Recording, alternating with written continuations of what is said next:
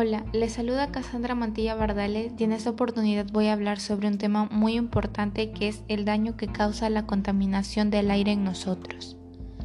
La contaminación del aire es una alteración de los niveles de calidad y pureza del aire debido a emisiones naturales o de sustancias químicas y biológicas.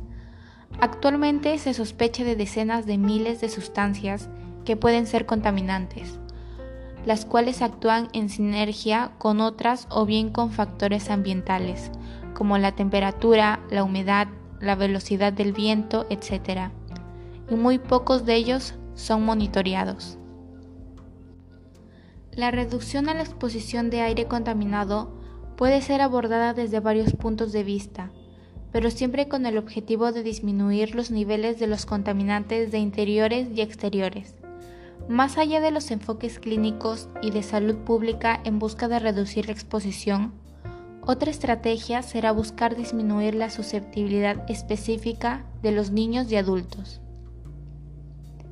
¿Dónde se produce la contaminación del aire? Estas emisiones tienen cinco focos básicos producidos por el ser humano, industrias, transporte, agricultura, residuos y hogares.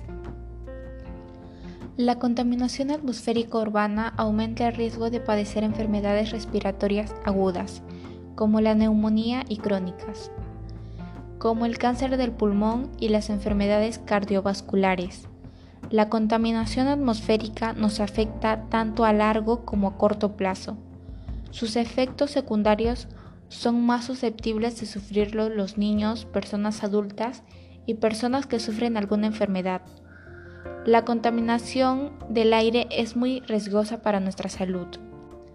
Algunas acciones que podemos hacer para disminuir la contaminación ambiental son consume productos ecológicos, recicla, reduce el consumo de plásticos, podemos utilizar medios de transporte no contaminables como la bicicleta. Espero que sigas estas acciones y tomar conciencia de este gran problema ambiental. Respirar aire puro es un derecho, no contaminarlo es un deber.